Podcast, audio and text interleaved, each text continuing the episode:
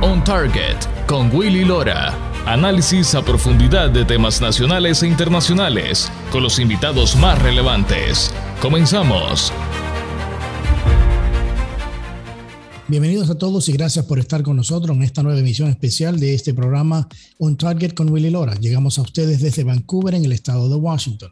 Quiero agradecer a nuestro público de la radio Acción 97.9 FM, 810 AM y 100.3.3 en alta definición y a la aplicación de iHeartRadio por su sintonía y permitirnos llevarles el análisis de los temas más relevantes a nivel nacional e internacional. On Target con Willy Lora analizaremos algunos temas, algunos temas importantes que han generado titulares a nivel nacional e internacional. Esta semana se celebró en la ciudad de Los Ángeles, California, la Cumbre de las Américas, un evento que cada dos años reúne a los líderes de las democracias más importantes de la, de la región y donde se discuten los temas más relevantes de las Américas.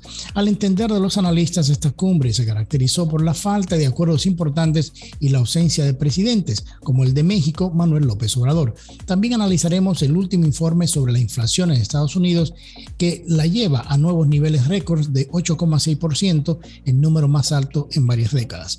Al mismo tiempo, esta semana continuaron las audiencias en el Congreso sobre el comité partidista que investiga los sucesos de enero 6, en donde docenas, eh, docenas de seguidores del expresidente Trump irrumpieron en el Capitolio. Esta audiencia ha sido denominada por muchos como una cacería de brujas que ahora cuenta con producciones de Hollywood. Para analizar estos y otros temas me acompaña desde Los Ángeles el periodista, colega y amigo José Carreño, director de Internacional del periódico El Heraldo de México. Desde Miami la doctora María Lorca Susino y también desde Miami la periodista y portadora del Partido Republicano de la Florida, Natalia Medina. Bienvenidas y bienvenidos a todos al programa de hoy.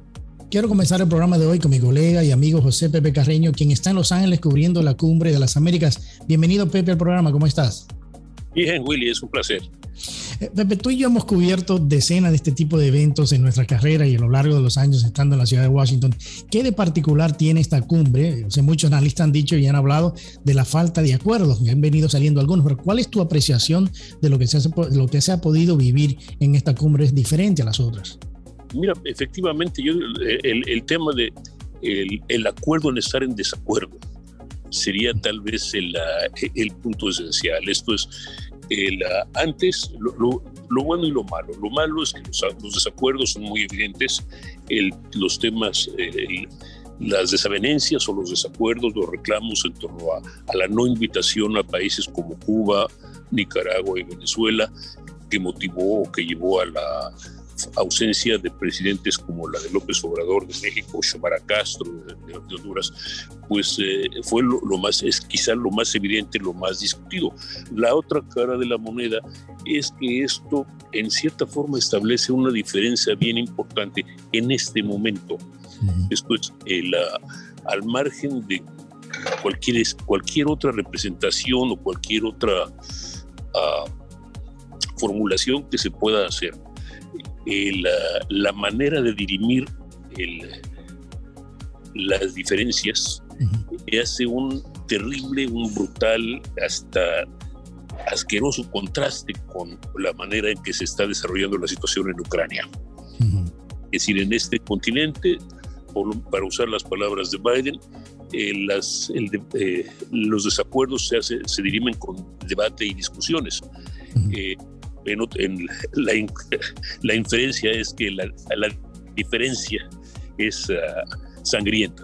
Ahora, usted puede hacer gato o algún un alegato en, en, términos de Cuba o en términos de Nicaragua o en términos de Venezuela, se vale, es legítimo, pero al mismo tiempo, pues ah, es, muy, es, es muy difícil equiparar esos tres países con el resto de las naciones eh, latinoamericanas, incluso algunos de las más eh, discutibles, como pudiera ser el Brasil de Bolsonaro o incluso eh, el, el, Chile de Gabriel Boric, que es un, gobierno de izquierda que en desacuerdo con esa izquierda tradicionalista autoritaria que hay en, en, Cuba, Nicaragua y Venezuela. Ahora, dicho eso, pues es evidente que no hay un acuerdo, es evidente la ausencia de, uh, de, de, esa congenialidad eh, que había entre los presidentes de América Latina y en los Estados Unidos en otras sesiones, o al menos con genialidad aparente. Aquí lo estamos viendo en términos reales, en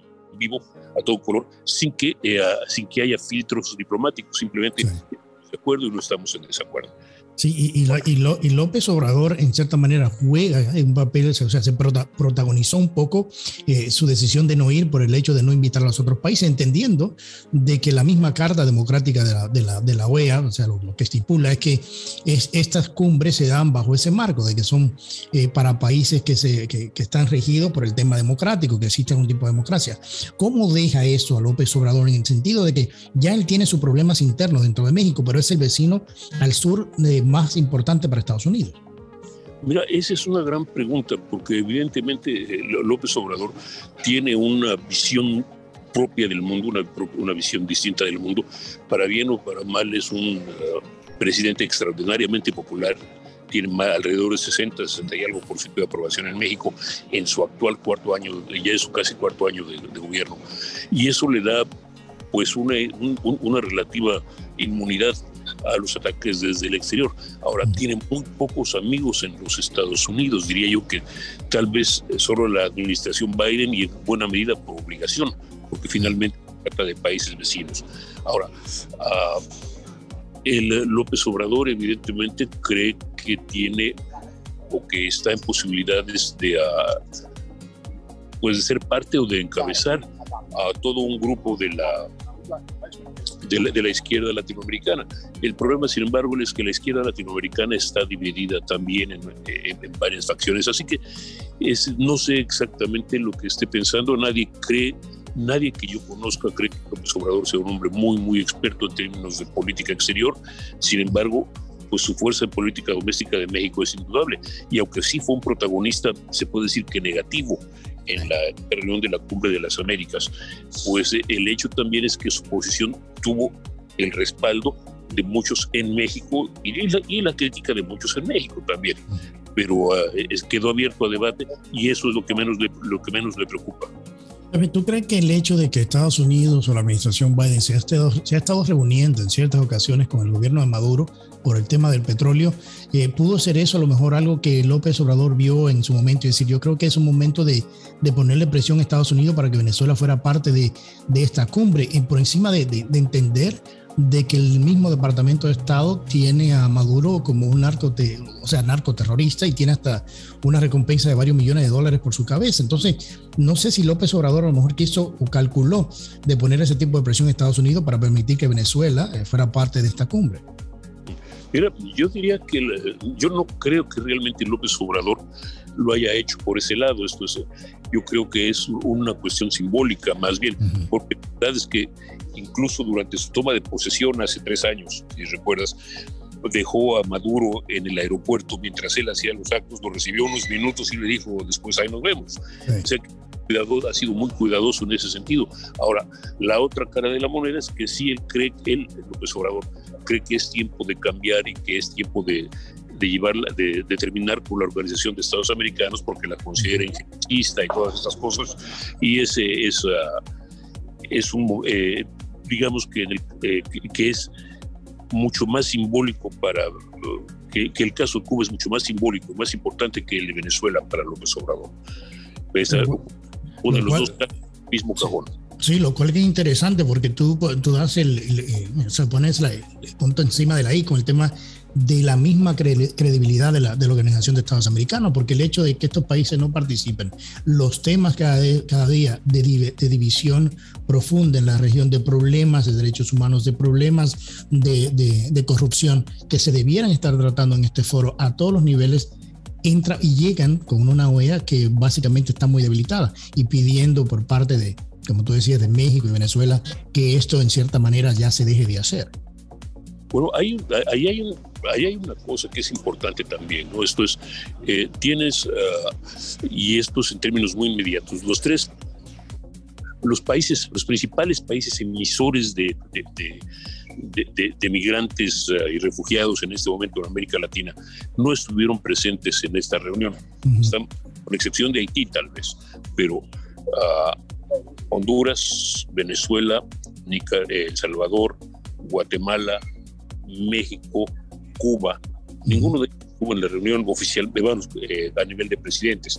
México estuvo con el, con el canciller Marcelo Ebrard y estuvo bien representado en ese sentido y llegó a algún tipo de convenios, pero los demás no estuvieron ni siquiera a, ese, ese, nivel.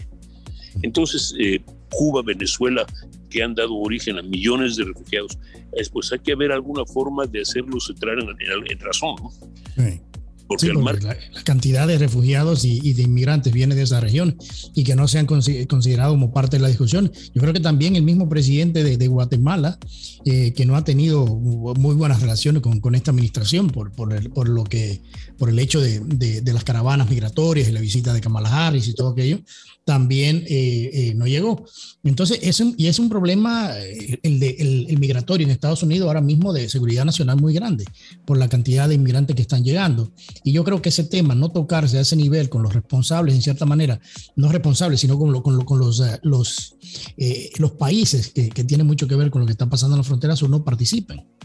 Mira, es, es muy cómodo, muy bonito o muy cómodo, como quieras, decir no te, no te hago caso, me caes mal tienes que, tienes que hablar con ellos, no, no, no, tienes que tener algún tipo de, interlocución con ellos. Ahora, en el caso de Venezuela mencionabas las pláticas por petróleo, las posibles pláticas por petróleo, porque también hay que decir que hay todo un nuevo entorno internacional. La, invasión rusa en Ucrania afecta muchas cosas y afecta a alimentos, afecta, afecta a combustibles, pues es, complican las cosas y evidentemente para que, a querer o no, Venezuela es una posibilidad importante si se llega a poner las pilas. Eh, ahora, y además, porque además la mayoría de la infraestructura venezolana está pues ah, ah, creada para exportar petróleo a los Estados Unidos, así que eso es algo a tomar en cuenta. En el caso de Cuba, pues mira, eh, yo sé que es un problema terriblemente emocional, sobre todo para los cubanos estadounidenses, pero ah, pues llevan 60 años en la misma situación. yo creo que eso tiene que cambiar, mm, no porque los cubanos, eh, el gobierno cubano sea mejor, simplemente porque pues, el mundo está cambiando. ¿Y, y, y, cuál fue el sentimiento de esa conversación sobre el tema Cuba? ¿Cuál, cuál es, cuál es tu, tu lectura eh, hablando en los pasillos de sobre el tema Cuba en esta cumbre?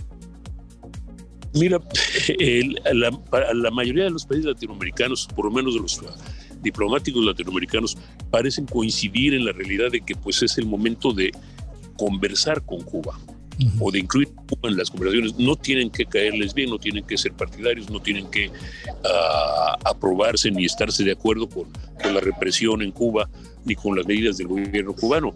Pero después de 60 años es una realidad que hay que tener en cuenta, para bien o para mal.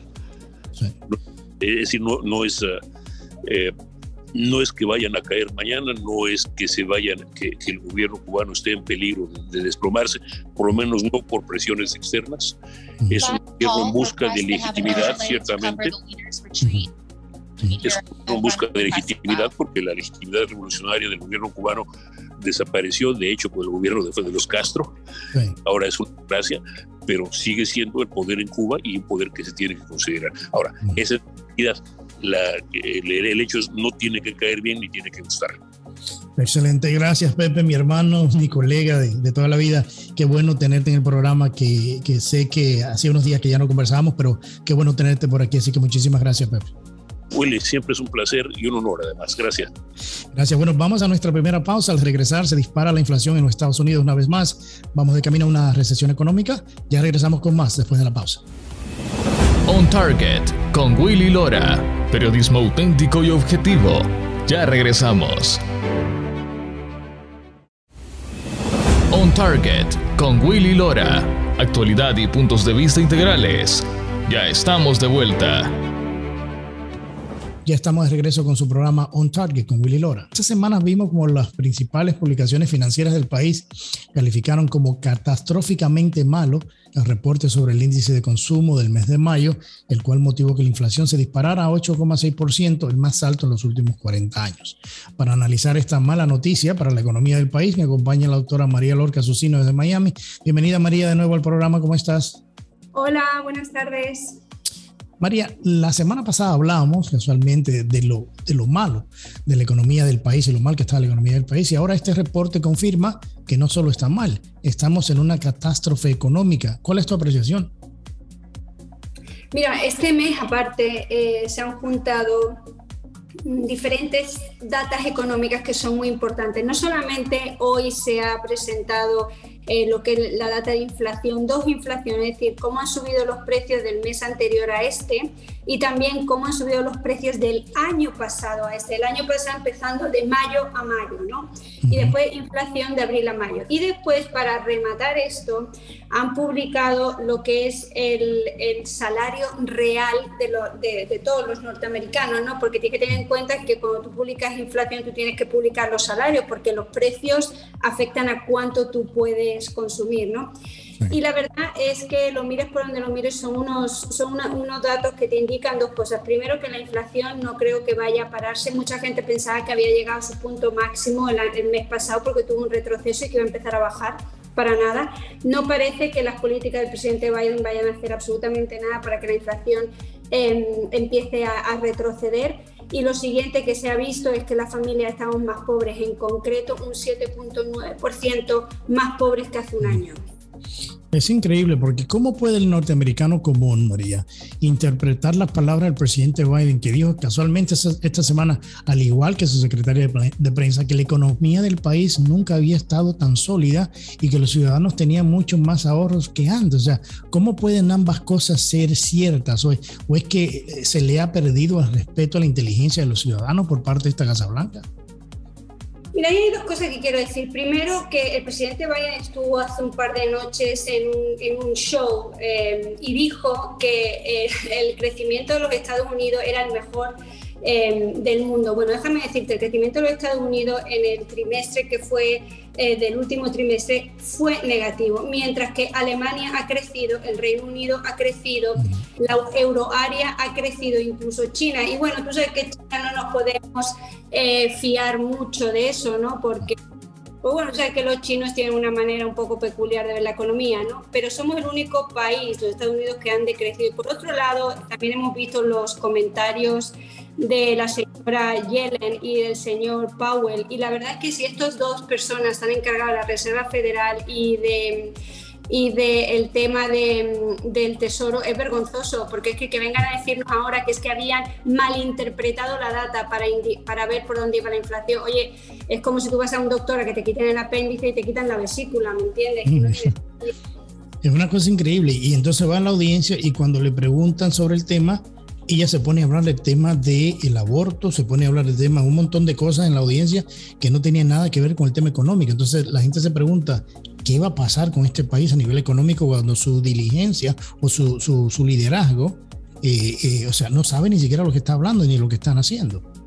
Bueno, de hecho, en el programa que estuvo el presidente Biden eh, no habló para nada de la economía, habló de dos temas, habló del aborto y habló de, la, de, las armas, porque son los únicos dos temas que mueven, yo creo que a lo que es su base, pero no se han atrevido a hablar de la economía, porque no se pueden atrever a hablar de la economía, ¿por qué? Pues porque todo está absolutamente más caro. Y ya en la historia este de que eh, los precios de todos están más altos debido a la guerra de Ucrania, que por cierto deberían de dejar de darle dinero, ¿no? que ya lleva esta guerra más de 100 días y tendríamos que ver a ver si para. ¿no?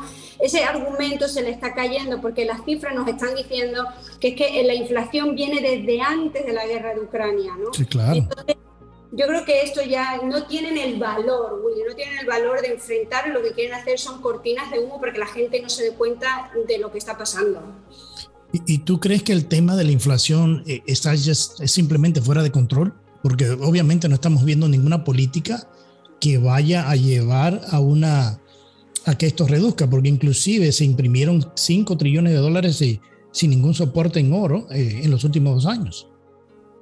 No, no tiene ninguna. Tú sabes lo único que están haciendo es porque ya se está empezando a ver si hay algo que esta administración es famosa en todos los aspectos, en todas las políticas, mira, política de inmigración, la que quiera, le echa la culpa a alguien. Ahora ya estamos empezando a ver cómo el presidente Biden está, va a sacrificar. Hay dos corderos que van a ser sacrificados, la Reserva Federal, el señor Jerome Powell, que bueno, que ha sido confirmado y que más que actuar como economista está actuando como político porque no se está atreviendo a hacer lo que tendría que hacer y básicamente lo puede hacer, lo que pasa es que no se atreve y lo pudiera hacer porque ellos se van vanaglorian de la inflación, ¿no? La Reserva Federal tiene dos mandatos, uno es a utilizar las tasas de interés para mantener el desempleo bajo mínimo, que lo tienen, según ellos, aunque todavía estamos a 800.000 puestos de trabajo por debajo de donde estaba en el, en, el, mes de febrero del 2020 y lo otro es controlar la inflación. Si tú tienes que controlar la inflación, pues ponte a controlar. Lo que pasa es que no tienen el valor de ser Paul Volcker, que de golpe y plumazo metió un 12% de tasa de interés. No lo van a hacer. Es, increíble. O sea, vemos y tú que hablas de Volcker, o sea, ¿cómo vemos la posibilidad de que la Reserva Federal tenga que subir de nuevo los intereses? O sea, ¿Crees tú que esto pueda mejorar la situación o el daño, o, eso es mucho más profundo de lo que nos, lo que nos explican? Porque, como tú dices, Volcker lo llevó, a un lo llevó a un 12 de una, entonces paró y frizó el tema de la inflación. Pero como tú dices también, esta gente no se le ven haciendo algo así. No, no se, le va haciendo, no se le va haciendo algo así por una sencilla razón. Y, no sé, y, el problema es que, mira, tú, si tú puedes hacer, mira, sabes que vamos a dejar de imprimir, imprimir dinero, como tú decías, vamos a dejar, porque ahora ha venido Schumer y ha venido a decir que ahora vamos a dar una, una versión liviana, light, del, del programa este, ¿no? Del Build Back Better este que tienen, ¿no? Pero la versión light son un montón de millones y trillones, ¿me entiendes? Entonces tú no puedes controlar la inflación, tú no puedes decir la Reserva Federal sube los, sube, la, sube los intereses, las pobres criaturas que dicen que van a subir medio punto y, están asustados, cuando tú tienes al gobierno despilfarrando dinero. Entonces lo que estamos viendo es que eh, claro, pero es que no pueden, porque si paran la economía, si dejan de dar dinero como están dándolo y si dejan de, cumplir las promesas electorales de todo este tema verde y todo lo que están haciendo y suben los intereses, la economía se frena y si la economía se frena va a haber todavía más dolor de lo que estamos viendo ahora, porque hoy es viernes, hoy todo el mundo echa gasolina y hoy todo el mundo va al mercado. Y cuando vamos a echar gasolina y vamos al mercado, la verdad que muy contentos no quedamos. Y es increíble porque es un tema de noviembre ellos están tratando de disfrazar todo esto con otros temas como Ucrania y lo demás, porque el tema de ellos es noviembre. Y hemos visto en las últimas encuestas que la pérdida eh, del Partido Demócrata en el Congreso, en el balance del poder, va a ser sustancial por el hecho de que no solamente la economía, pero las crisis en la frontera, la crisis de política exterior, o sea, hemos visto en la misma cumbre de las Américas, como estábamos hablando con Pepe Carreño, de que inclusive hay una, hay una rotura profunda en cuanto a algunos países que ni siquiera quieren participar en, en lo, que, lo que estamos exportando como democracia.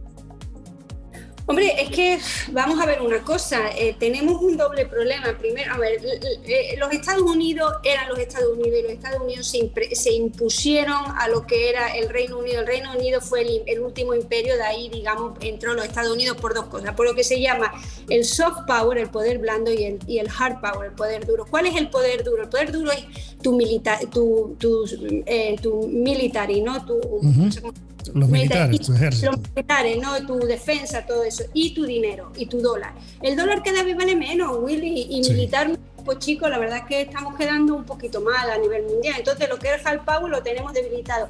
Y el soft power, que era el atractivo de los Estados Unidos, como ahora resulta que tenemos unos amigos bastante extraños, ¿me entiendes? Pues tampoco es que estemos quedando bien. Entonces, ante esa situación, pues lo que estamos viendo es que los Estados Unidos no importan, no imponen, porque tú sabes quién les está comiendo el terreno, nos está comiendo el terreno China.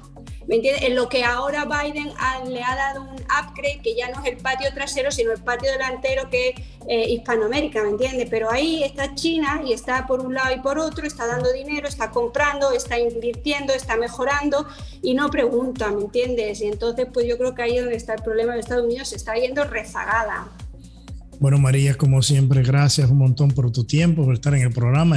Tenía que tenerte hoy con esta noticia de que, de que la inflación está en, niveles inaceptables. Así que muchísimas gracias por tu tiempo, como siempre, María.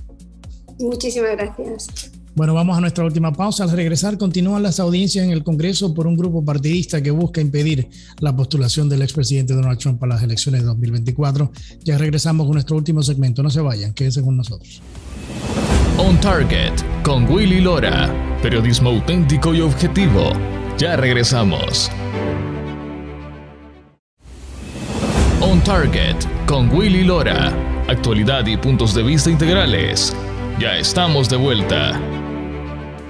Ya estamos de regreso con nuestra última parte de este programa especial On Target con Willy Lora. Esta semana vimos como la audiencia en un comité del Senado, una audiencia que se convirtió en una producción de Hollywood, quiso tomar el centro de atención nacional en busca de un cambio de narrativa de la desastrosa administración de la Casa Blanca y el trabajo que ha venido haciendo y el colapso económico que vive el país. Eh, quiero darle la bienvenida al programa a Natalia Medina, directora de comunicaciones del Partido Republicano de la Florida. Bienvenida, Natalia, ¿cómo estás? No, muchísimas gracias Willy por tenerme en tu programa. Natalia, son tantos los temas que podemos conversar, pero quiero comenzar con esta audiencia en el Congreso, que primero el Partido Demócrata contrata a un productor de televisión para montarlo como si fuese un show de Hollywood y, presentarlo en prime time. O sea, una audiencia que según expertos en procesos legislativos dicen que no solo tiene una falta ética muy grave, pero que también no representa la realidad de los hechos. ¿Cómo le interpretan ustedes lo que está pasando o lo que pasó esta semana en el Congreso con esta audiencia? Mira, definitivamente lo que están haciendo es crear un documental. O sea, eso es lo que ellos, ellos, ellos lo que están. Creo que tenemos que esperar que ese documental lo vamos a terminar viendo en Netflix, eh, porque quieren, quieren acaparar eh, dar una historia, ¿no? Hacer su narrativa y tocar las emociones de las personas, que es lo que han venido haciendo. Y es desafortunado porque entonces excluye lo que es verdaderamente, ok, hablemos qué fue lo que sucedió, qué fue lo que pasó ese día. Eh, hablan de, hace poco acabo de escuchar a una presentadora donde viene y dice, es que vimos cómo mataban, cómo mataban a las personas ese 6 de enero. Nadie vio o sea, nadie vio cómo se mató absolutamente a nadie. Entonces es una falta de respeto para, las personas que fueron víctimas en ese momento también y, no querer contar la historia como es, lo único que hace es que crea más división en la nación. Es lastimoso porque, da lástima porque este es, un, es una situación eh, donde, bueno, hay unos que estarán de acuerdo, hay otros que no están de acuerdo, pero el punto es de que todo lo han politizado. Y al politizar todo, sesga también que la persona tenga la opción de razonar y tener un pensamiento crítico en qué es lo que estaba sucediendo. Y ya, pues bueno, con un productor eh, que les va a sacar la, la película, pues ya sabemos que a nivel emocional, a nivel emocional, eh, se pierde, se pierde todo argumento por más que lleguen a mostrar las evidencias como tal. Es que ya estamos como un poco acostumbrados de que el Partido Demócrata utiliza las emociones, lo hacen con el tema migratorio y con todo, o sea, se, apartan de la realidad, porque obviamente lo que pasó en el 6 de enero tiene dos ángulos esa historia, tiene dos caras eh, esa moneda de esa historia, y una no se está presentando. O sea, como tú decías, el hecho de hablar de, se veían cómo se mataba la gente, ahí solamente murió una sola persona y murió por un disparo que hizo un policía dentro del Capitolio a una mujer desarmada. Ese fue el único muerto de enero 6. El policía que murió después murió de, causas naturales. O sea, son cosas increíbles que la gente no quiere escuchar que pasó, pero esa es la gran realidad. Y esto que está pasando con este comité, lamentablemente no le hace ningún servicio bueno al país y lo que hace es todavía dividir más eh, eh, eh, la, población como está dividido. Yo quería, quería tocarte un tema, y hablé, en el segmento anterior con la doctora María Lorca Susino, que es profesora de Economía de la Universidad de Miami, sobre el tema de esta inflación que no tiene par. O sea, ya vimos los reportes de 8,6% de, de inflación. Ah, todo el mundo comienza a hablar ahora de una posible recesión económica, de, cómo se está perdiendo los dineros de los ahorros de los trabajadores en los 401k y todo ese tipo de, cosas. O sea, un colapso total y, muy peligroso de la economía de Estados Unidos, también cuando vemos la eh, eh, Yellen de, la, de la Reserva Federal, que va al Congreso a una audiencia y le pregunta sobre el tema y dice, bueno, fue que dimos un diagnóstico que no era el real, o sea, estamos hablando de otra cosa. O sea, que básicamente ella no entendía el problema que estaba metida y entonces se fue a hablar de temas como el aborto y, las otras agendas que no tienen nada que ver con lo que estaba pasando. O sea, inclusive vimos al presidente ir a la televisión y decir, que la economía de Estados Unidos estaba en lo más sólida en su historia y que la gente eh, tenía más dinero en su bolsillo y lo repetía la secretaria de prensa. Yo le preguntaba a María y le decía, oye, ¿hasta qué punto se puede jugar con la inteligencia de los votantes de Estados Unidos? O sea, es lo mismo que te pregunto a ti, ¿cómo lo ven ustedes de ese lado? ¿Cómo se le quiere pintar esta realidad inexistente al país de lo que está pasando a nivel económico? Mira, ellos definitivamente ellos están asustados, están desesperados, ellos inmediatamente sacan su, narrativa de que prácticamente hay que agradecerle a Joe Biden. O sea, es que prácticamente lo que están diciendo es como que nos toca agradecerle a Joe Biden por la economía tan buena que está haciendo. Y resulta que no es así. Entonces, ellos están tocando, sí, la situación siempre, las emociones y las emociones y diciendo que todo va muy bien. Pero tú por más que insistas que está todo yendo muy bien y que la economía está supuestamente buena, eh, la gente revisa sus cuentas bancarias todos los días. Uno revisa todos los días sus cuentas bancarias, uno todos los días recibe, eh, tengo que pagar la luz, eh, tengo que comprar comida, tengo que echar gasolina, y ahí es donde las personas se enfrentan con esa realidad, con la verdadera realidad. Entonces, ellos pueden estar hablando mm, y decir que la economía va muy bien o que está, estamos en un proceso de transición, pero resulta que eh, la gente está viendo cómo su bolsillo y por más que trabaje, no le alcanza. Entonces, eh, eso sabes que lo que está haciendo en este momento, Willy, la gente se está es antes enojando, la gente se está sintiendo es con enojo. ¿Por qué? Porque nos están engañando en nuestras caras. O sea, en nuestras caras literal. Y creo que absolutamente a nadie en este mundo le gusta cuando le mienten a uno eh, en la cara cínicamente, porque es que esta administración está siendo absolutamente cínica con la situación de, eh, de la economía.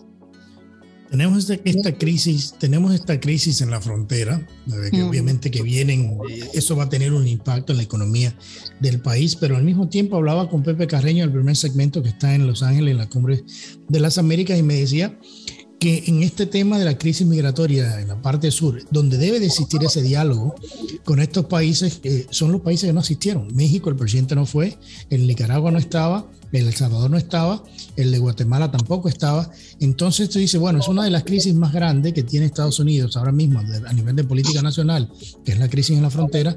Se realiza la Cumbre de las Américas en Los Ángeles y los países principales que debiesen de estar conversando con Estados Unidos para ese tema no acuden.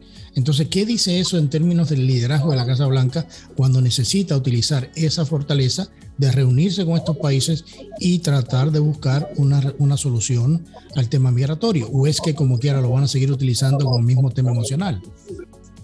Mira, aquí hablemos con la situación de la Cumbre de las Américas. ¿Sabes por qué ellos no fueron? Primero porque le tienen o sea, no respetan esta administración, para, eh, no la respetan en lo más mínimo.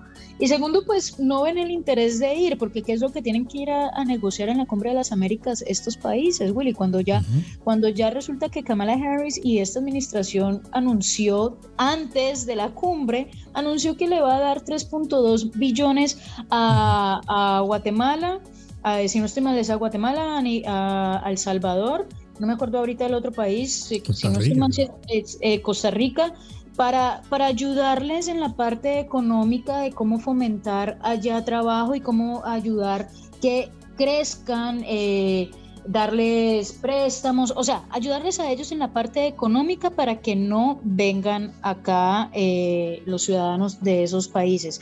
Entonces, o sea, si ya eso lo hablaron, ellos dijeron, listo, ya nos dieron el dinero que queríamos, pues no hay necesidad de asistir a una cumbre de las Américas a sentarnos y hacer ahí simplemente acto de presencia para la fotico.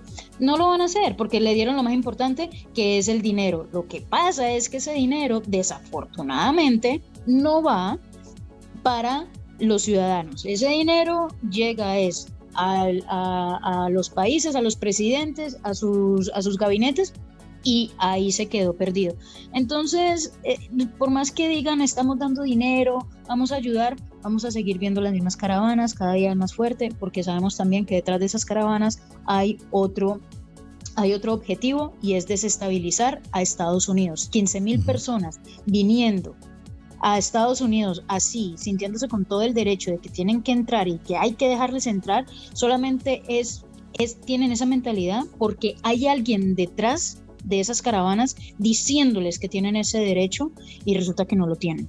Y tenemos a López Obrador que dijo que quiere fronteras eh, abiertas, quiere convertir el continente americano como la Gran América, igual así como Europa. Lo acabo de decir esta semana.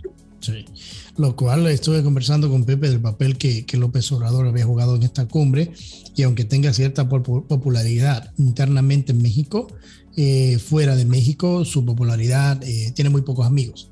Entonces yo, creo yo creo que eh, eso, eso es importante de, ver por ese lado. Es el, es el país de, de, la frontera sur con Estados Unidos y tiene una obligación, por lo menos en esa conversación, de ver cómo, a, cómo va a ayudar con el tema migratorio, porque lo hizo, lo hizo, se hizo bajo la administración del expresidente Trump, donde hubo políticas, donde se, se, implementaron políticas que trabajó, trabajaron muy bien con el tema de la inmigración indocumentada, algo que se quitó en esta administración y seguimos viendo las, uh, las consecuencias de eso.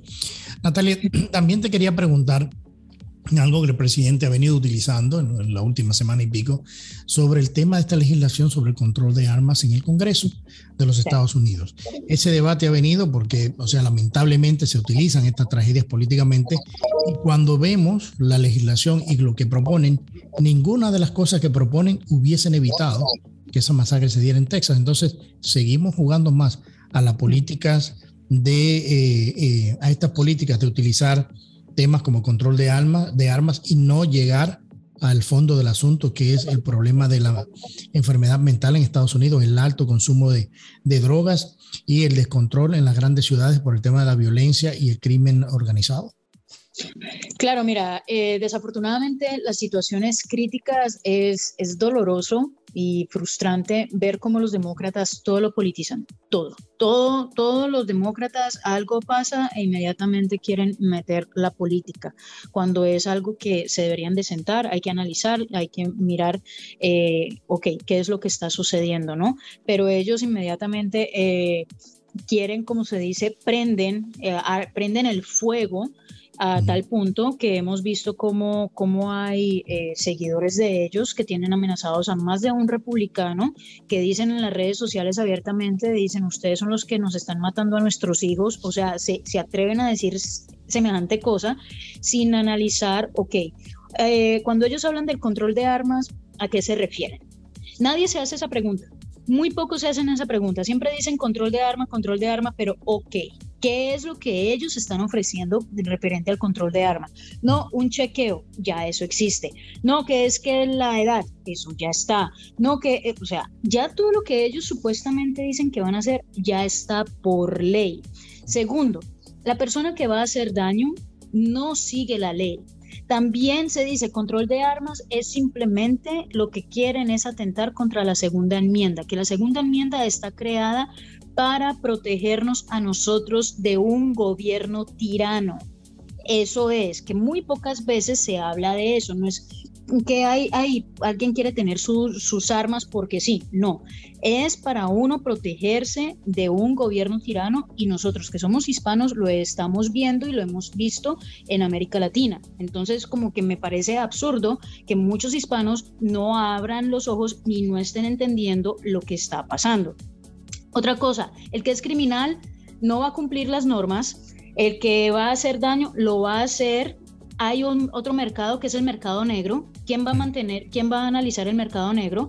El criminal. Entonces vamos a desproteger al que sí está haciendo las cosas eh, eh, legalmente. Y algo que es muy, eh, hay que analizar también, todo es cuestión de percepción. El arma es un objeto inerte, inerte, no se mueve.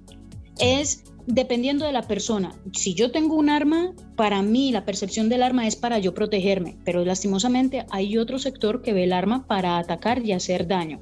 Entonces hay que atacar eso, ya eh, hay que atacar eso. Está la parte de que no se quiere hablar de la salud mental, no se quiere hablar de cómo eh, el núcleo familiar está totalmente destruido, no quieren, no quieren hablar de la parte de las drogas, no quieren hablar absolutamente nada de los temas que pueden, que son factores muy importantes de analizar el por qué está pasando esto. Eso no lo quieren hablar. Que no, eso, no. Eso, no, eso no quieren hablar. El tema de las pandillas. Mira lo que está pasando en Chicago, lo que pasa en Los Ángeles. O sea, temas tras temas y tras temas tienen dos mínimos como un denominador. El tema del delictivo y el tema de salud mental. Y ninguno de los dos lo quieren, lo quieren ellos eh, eh, conversar. y otra cosa, Willy, y otra cosa, Willy, hay una de las cosas que siempre dicen que no, que es que eh, el control de armas. Ok, Nueva York tiene control de armas, claro, Chicago tiene control de armas, California tiene eh, eh, control de armas. Y son las ciudades más, violentas. violentas de todas. ¿Por qué? Porque al que han desarmado no es al criminal, al que han desarmado es al ciudadano que se quiere defender. Y el que va a hacer daño va a agarrar hasta un machete y va a hacer y deshacer. Entonces creo que el problema es más a, fondo que simplemente quitarle las armas a alguien que se quiere defender. Exactamente. Te quería una preguntita, dos preguntitas más, tengo unos tres minutos que me quedan mm. contigo. en la última encuesta, o sea, da Biden en su momento más bajo de su presidencia, inclusive con los votantes hispanos, eh, ¿le está haciendo la campaña al próximo presidente, al próximo candidato republicano, la mala administración que ha hecho el presidente Biden? Mira, si te hablo por la parte de mi raciocinio, digo que sí, que nos está ayudando, ¿no? Que, él, está, él está trabajando para nosotros, la verdad, eh, con mi parte de, de razón. Pero, pero eh, desafortunadamente los votos a veces se ganan por la parte emocional o la gran mayoría se gana por, por emoción. Entonces, si nosotros no empezamos, como se dice, a tener ese diálogo directo con las personas y hablarle las situaciones en una forma también básica, eh, los demócratas manejan las emociones y le pueden decir a la persona que Biden está haciendo un excelente trabajo. Entonces, creo que no podemos perder la, no podemos bajar la guardia porque nosotros somos racionales, pero ellos son emocionales y la gente desafortunadamente vota es por emoción. Por emoción. Natalia, una última preguntita en los 30 segundos que me quedan. La batalla para noviembre, ¿cómo están posicionados ustedes para noviembre? Porque las últimas, la gran mayoría de encuestas dicen que va a haber eh, una gran ola roja en noviembre de este año. Indiscutiblemente, o sea, las encuestas, la verdad, están, todas a nuestro favor. Sí se ve que viene una ola roja, hablo específicamente, digamos, aquí en la Florida.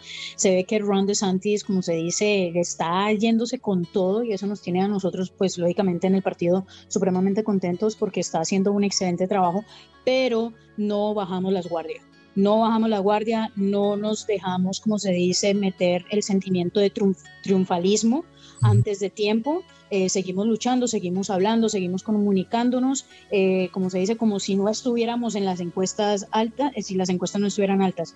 El triunfo lo celebraremos después, pero en este momento sí vemos que todo la ola roja, pero esa ola la queremos mucho, la queremos que sea es un tsunami. Entonces seguimos trabajando. Gracias Natalia por estar conmigo en este programa. Qué gusto tenerte y esperamos tenerte de nuevo por aquí muy pronto.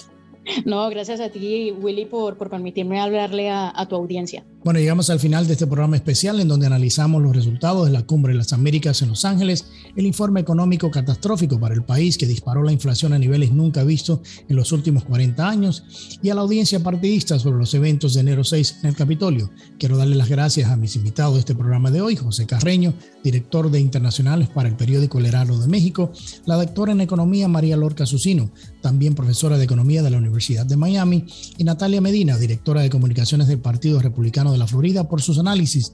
A nuestra audiencia le agradecemos la atención y su tiempo a este programa especial y los invitamos a que nos acompañen la próxima semana con otra entrega más de On Target con Willy Lora. Y recuerda, es duro fracasar, pero es todavía peor no haber intentado nunca triunfar. Que pasen un excelente fin de semana. On Target con Willy Lora. Gracias por su compañía. Escúchanos nuevamente en nuestra próxima entrega en Radio 97.9 FM en iHeart Radio.